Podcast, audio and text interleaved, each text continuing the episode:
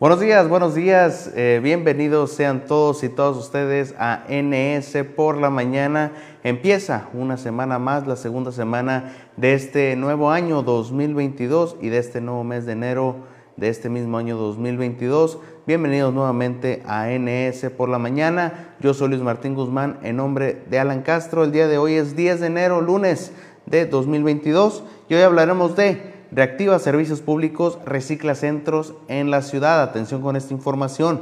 Llaman a renovar permisos a vendedores ambulantes. Fortalecemos la inversión educativa en el sur del estado, nos dice el gobernador Alfonso Durazo. También noticias del gobernador que prepara decreto para eximir de pago regularización de 80 mil escrituras. Y también en noticias estatales refuerza protección civil estatal logística para el FAOT 2022. Ya faltan dos semanas para el Festival Alfonso Ortiz Tirado de este año. Y además vamos a tener en los deportes.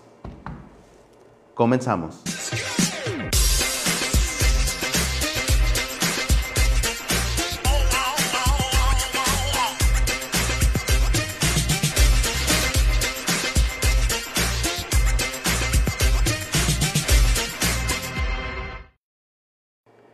Y antes de pasar a nuestra sección de un día como hoy, quisiera mandar una extensa felicitación a todas aquellas personas que están cumpliendo años o celebran algo especial, sobre todo aquellos que son seguidores de la multiplataforma política número uno del estado, Nuevo Sonora.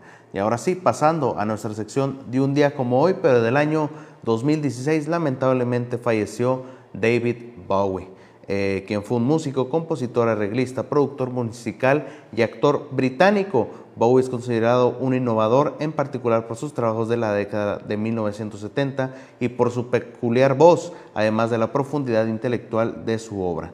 Ha vendido aproximadamente 136 millones de discos a lo largo de su carrera. Ha recibido 9 discos de platino, 11 de oro y 8 de plata en el Reino Unido y 5 de platino y 7 de oro en los Estados Unidos. En 2004 la revista Rolling Stone le posicionó en el puesto número 39 de su lista de los 100 artistas más importantes de todos los tiempos y en el puesto 23 de la lista de los mejores cantantes de todos los tiempos. Sin duda alguna, lo es, es uno de los mejores cantantes de todos los tiempos e histórico, compositor y artista británico. Y bueno, ya con esta información pasamos con las noticias. En el marco municipal reactiva servicios públicos de Hermosillo recicla centros en la ciudad. La información la tenemos con Emanuel Quintana. Los sábados de acopio de material reciclable ya están nuevamente disponibles para las y los hermosillenses, informó Sergio Pavlovich Escalante, director de Servicios Públicos Municipales, al reactivar los reciclacentros del estacionamiento Soriana Bachoco y Pulso Fit Park a partir del pasado 8 de enero. Los puntos que se mantuvieron cerrados durante el 25 de diciembre y 1 de enero fueron reactivados nuevamente al público que desee llevar material reciclable todos los sábados de 8 a.m. a 1 p.m resaltó la importancia de aportar al medio ambiente al llevar material como plástico, periódico, cartón, latas de aluminio y botellas de vidrio, por mencionar parte de los residuos que reciben por parte de las y los hermosillenses, informó para Nuevo Sonora Emanuel Quintana. Y continuando con noticias eh, municipales, Alejandro López Parada, director de Inspección y Vigilancia de Hermosillo llamó a los interesados a renovar el permiso anual para la venta de productos en la vía pública en los tres cuadros de la ciudad y el área rural, cuyo trámite inicia este lunes, hoy, 10 de enero. Quienes deseen renovar su permiso deben acudir a las oficinas de inspección y vigilancia en las calles Morelia y Carbó de la colonia Casablanca en un horario de lunes a viernes de 8 a 15 horas.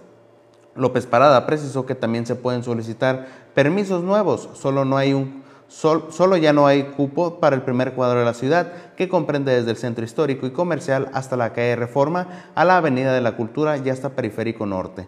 El funcionario mencionó que en el año 2021 se realizaron los trámites para 1.123 permisos en las distintas áreas y que en 2020 fueron 836.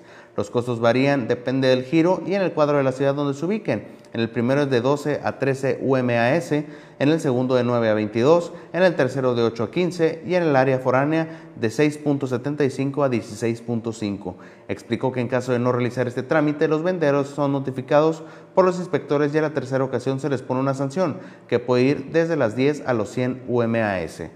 Agregó que existe el 50% de descuento en dicha autorización para la venta eh, para personas de tercera edad y discapacitados, con el requisito de no tener adeudo de años anteriores, para renovar, los requisitos son dos fotografías tamaño infantil, copia del permiso del año pasado, copia del INE, carta de no deuda municipal y licencia sanitaria estatal. Si se trata de venta de comida y por primera vez, son llenar una solicitud, un dictamen de ubicación, fotografías del puesto, acta de nacimiento y también dos fotografías infantiles, copia del INE, carta de no deuda y licencia sanitaria estatal. Ahí está la información, así que usted está pendiente de solicitar este permiso en inspección y vigilancia. El día de hoy ya se abrió esa ventana para que usted pueda tramitar el permiso de venta eh, en la ciudad. Y bueno, nosotros vamos a un corte comercial y regresamos. Y bueno, siguiendo con más información y ahora cambiando de lo municipal a lo estatal, el gobernador Alfonso Durazo dice que fortalecerán la inversión educativa en el sur del estado, ya que estuvo de visita por varios municipios de la entidad allá por el sur. La información la tenemos con Meli Mesa. Para hacer de Sonora la tierra de oportunidades educativas que las y los ciudadanos merecen, el gobernador Alfonso Durazo Montaño llevó a cabo una gira de trabajo por Navojoa y Echojoa.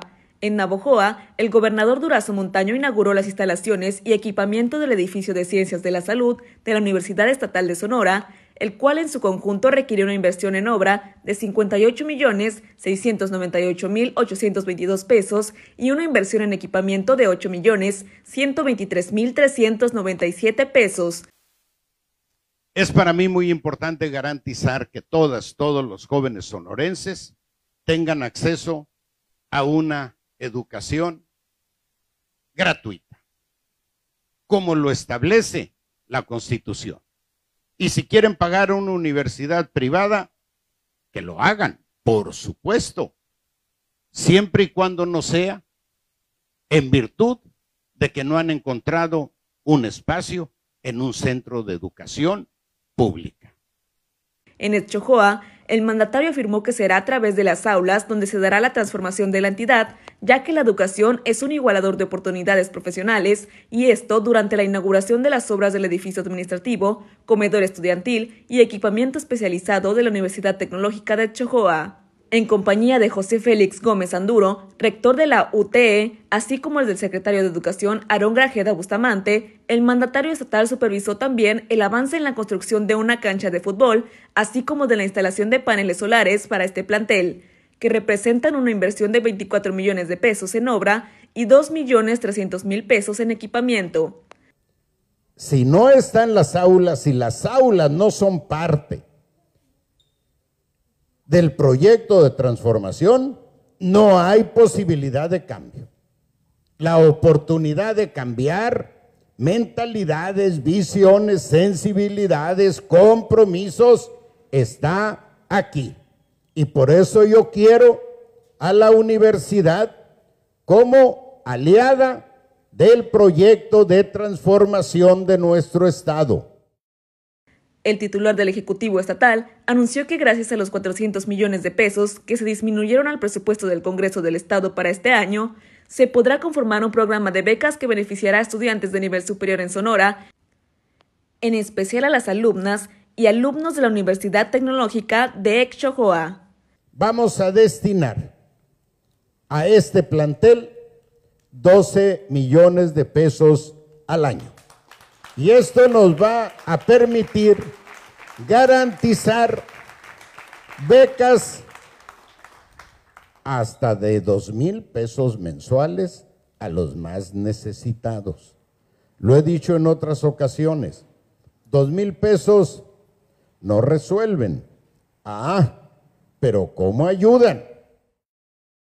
Aaron Grajeda Bustamante, secretario de Educación y Cultura, manifestó el respaldo de su dependencia en conjunto con otros entes sociales para impulsar el desarrollo de la UTE, partiendo de la vocación agroindustrial de la región. Informó para Nuevo Sonora, Meli Mesa.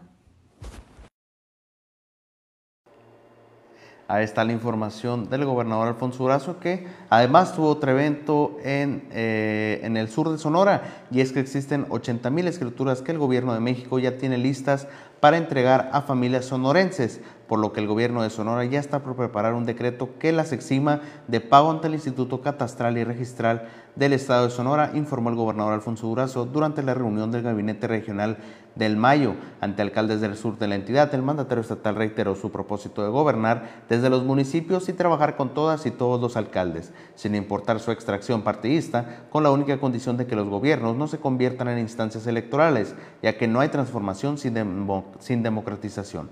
Recomendó a los alcaldes a trabajar bajo principios de austeridad y combate a la corrupción y enfocarse en prioridades sociales como agua potable, transporte público, carreteras rurales, promoción turística y programas sociales de atención a grupos vulnerables. Rodolfo Castro, jefe de oficina del Ejecutivo Estatal, explicó que el Gabinete Regional del Mayo contó con la participación de alcaldes de la región que plantearon las prioridades de sus regiones a través de cinco mesas temáticas, obras e infraestructura regional, educación, cultura, salud y deporte, desarrollo social y vivienda indígena, desarrollo económico y turismo, agricultura, pesca y ganadería. Pues bueno, ahí está completa la gira del gobernador en el sur de la entidad. Nosotros pasamos otro corte comercial y regresamos. Y siguiendo con noticias estatales, y es que a dos semanas de iniciar el FAOT y ante la presencia de autoridades de los tres niveles de gobierno, la Coordinación Estatal de Protección Civil emitió una reunión de seguridad en Álamo, Sonora, una serie de recomendaciones a implementar en el Festival Alfonso Ortiz Tirado, lo anterior con el principal objetivo de mantener un orden en cada uno de sus eventos y un estricto control de las medidas sanitarias entre sus asistentes. Jesús Madrid Durán, subdirector de Atención a Emergencias y Desastres de Protección Civil Estatal, se reunió con integrantes de la Guardia Nacional, Secretaría de Seguridad Pública, eh, de Seguridad Estatal, perdón, Ayuntamiento de Álamos, Instituto Sonorense de Cultura y Secretaría de Salud para coordinar acciones en torno al evento, teniendo como principal objetivo el de salvaguardar a la ciudadanía que lo visite. Posteriormente, representantes de cada una de las autoridades realizaron un recorrido por los escenarios que albergarán conciertos y actividades para determinar la capacidad que se permitirá en cada uno de ellos y la logística que se aplicará en base a los protocolos establecidos para evitar la propagación del COVID-19. Cabe recordar que el Festival Alfonso Ortiz Tirado se llevará a cabo del 21 al 29 de enero en el municipio de Álamos y contará con 72 conciertos, talleres, obras de teatro, exposiciones de obras plásticas, rutas escénicas y muchas actividades más. Así que usted ya sabe, del 21 al 29 de enero se lleva a cabo el FAOT 2022. Bueno, nosotros vamos a un corte y regresamos con los deportes.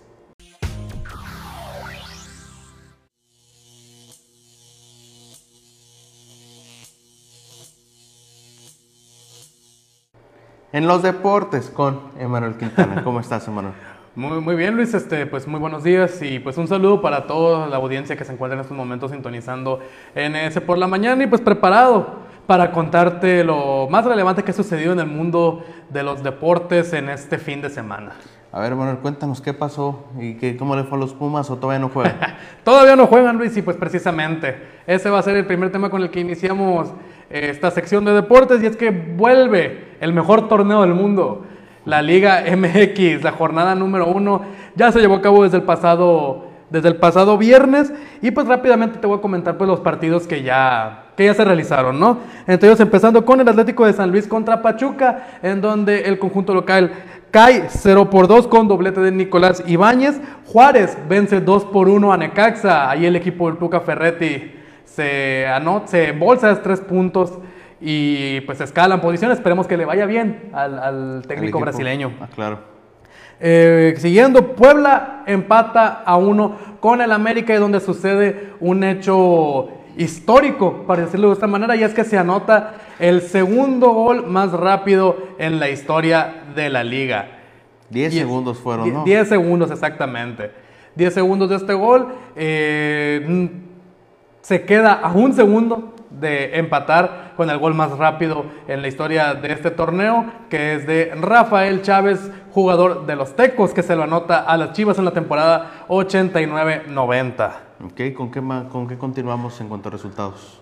Continuamos con el Monterrey Querétaro, un 0 por 0, un insípido partido. Malísimo donde no, hubo, no hubo nada más eh, que destacar del equipo de los Rayados.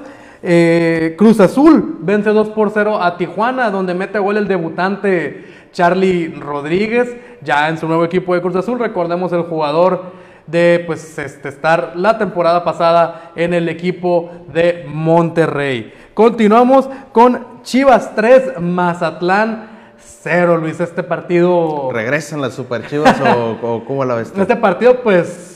Un buen partido del conjunto del rebaño, hay que, hay que decirlo, pero pues también hay que mencionar. Juegan contra Mazatlán. Sí, un equipo muy de bajo nivel. Exactamente.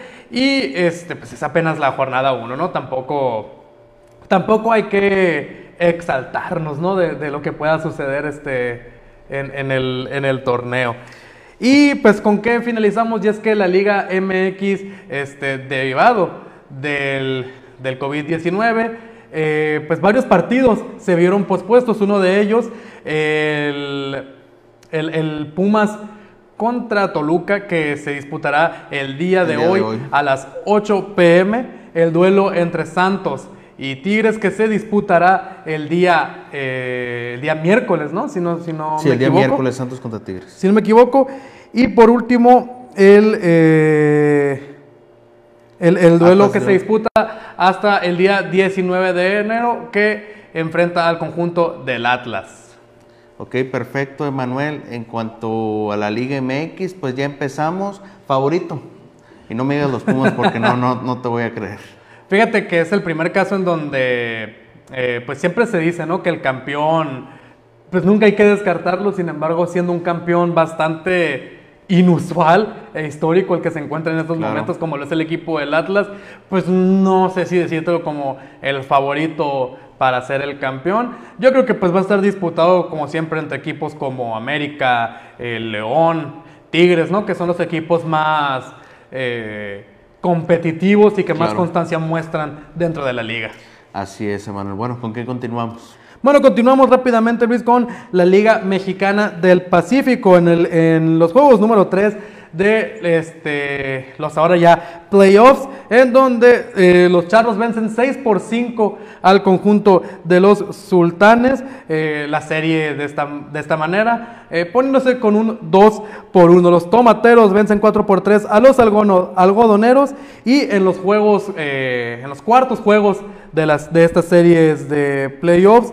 Los Charros vencen 5 por 2 a los Sultanes, acomodándose ahora la serie 3, eh, perdón, 6 por 8, perdón, acomodándose en ese momento la serie 6 por 2 y los algodoneros caen 3 por 8, 1 por 3 en ese momento la serie y ya en el juego número 5 los charros vencen 5 por 2 a los sultanes, quedando 3 por 2 la serie. Los algodoneros vencen 7 por 2 a los tomateros, quedando eh, 2 por 3 la serie hasta el momento. Ok, andan igual ambas series de la Liga Mexicana del Pacífico. Eh, favoritos para llegar a la final y obviamente para quedar campeón. Yo digo que los que están arriba en su serie. Pues claro, este, tomateros y, y, y charros, ¿no? Yo creo que podría ser este, ahí la, la, la gran final. Eh, campeón al final, tomateros, podemos decir, Luis. Pues podremos decirlo, digo, como Hablar de un- a lo mejor no, no siendo el máximo rival no, no nos apetece mucho, pero Ah. bueno, sin duda alguna es el equipo con más nivel actualmente en esta etapa de playoff de la Liga MX, que no son los únicos que están en playoff, sino que también hay playoff en la NFL, Emanuel. En la NFL, claro que sí. Este, pues y comentarte que después de la temporada más larga en la historia de la NFL, eh, 18 semanas de, de temporada Se agregó una regular, semana. se agregó una semana más. Y este, pues ya tenemos los equipos eh, que pues estarán buscando eh, su lugar en el tan aclamado Super Bowl eh, que se llevará a cabo el día 13 de febrero en Las Vegas. En Las En Vegas. Las Vegas, Nevada. Eh, pues con, por comentarte, eh, los equipos tanto de Green Bay como de los Titanes eh, se encontraron pues descansando este fin de semana, derivado de que fueron los mejores posicionados en la Liga Americana y Nacional respectivamente. El equipo de los Titanes con una racha de 12 a 5 y el equipo de Green Bay Packers con una racha de 13 a 4. Y pues continuando ya en cómo se encuentran eh, los demás eh, juegos de, esta, de estos playoffs, los Kansas City Chiefs se enfrentan a los Steelers en los que puede ser el último partido del quarterback del equipo de Pittsburgh. Ahí veremos si le echan pues la competencia. Ben al- Roethlisberger, te refieres, ¿no? Exactamente. 39 años de edad ya del, del veterano, veterano. del veterano quarterback. Eh, veremos si le echa pelea al equipo de los Chiefs que buscan eh, su, tercer, su tercer Super Bowl consecutivo. Ya recordemos, este, el año antepasado ellos se proclamaron campeones del Super Bowl. El año pasado perdieron contra eh, los Buccaneers de, De de Tom Tom Brady. Ahí en una, en una final, pues donde se esperaba más nivel del equipo de los, de los jefes. Y ahora pues veremos si se le da a Patrick Mahomes el tan ansiado tercer eh, Super Bowl consecutivo. Continuando, tenemos a los Buccaneers enfrentándose a los Raiders. Un juego que puede también ahí parecer bastante... eh, Contra las águilas. contra las Sí, águilas, sí, perdón, sí, más bien, perdón. sí, un error de mi parte. Ahí este, un juego que pues puede ser más parejo debido al nivel que han demostrado los dos equipos a lo largo de la temporada regular. Continuando también tenemos a Los Ángeles Rams enfrentándose a los Cardinales de Arizona. Por el otro lado tenemos a los Browns enfrentándose a los Raiders eh, de Las Vegas. Continuando también están los New England Patriots enfrentándose a los Bills y por último a los Dallas Cowboys enfrentándose a los San Francisco 49ers. Muy bien, y a ver, favorito tuyo para poder llegar a la, al Super Bowl, a ver, para llegar al Super Bowl y obviamente para quien quede campeón. Eh, del lado de la liga americana, eh, dejando de lado que los Titanes son ahorita el equipo con más constancia, Claro. pues voy a apoyar a mi equipo A los Chiefs. y me voy a ir con los Chiefs. Este, sí confío en que van a hacer una muy buena temporada. Patrick Mahomes, pues, está haciendo el quarterback que se espera que sea. Esperemos que le alcance para clasificar a, a los Super Bowls. Por parte de la Liga Nacional ya está eh, un poco más difícil, pero yo creo que me voy a ir igual por los Buccaneers. Se repite la final. Se de- repite el Super Bowl. del año pasado se repite el Super Bowl y yo creo que ahora sí, Kansas vuelve a ser Kansas victorioso. City o es que Tom Brady se lleva su octavo, Su octavo.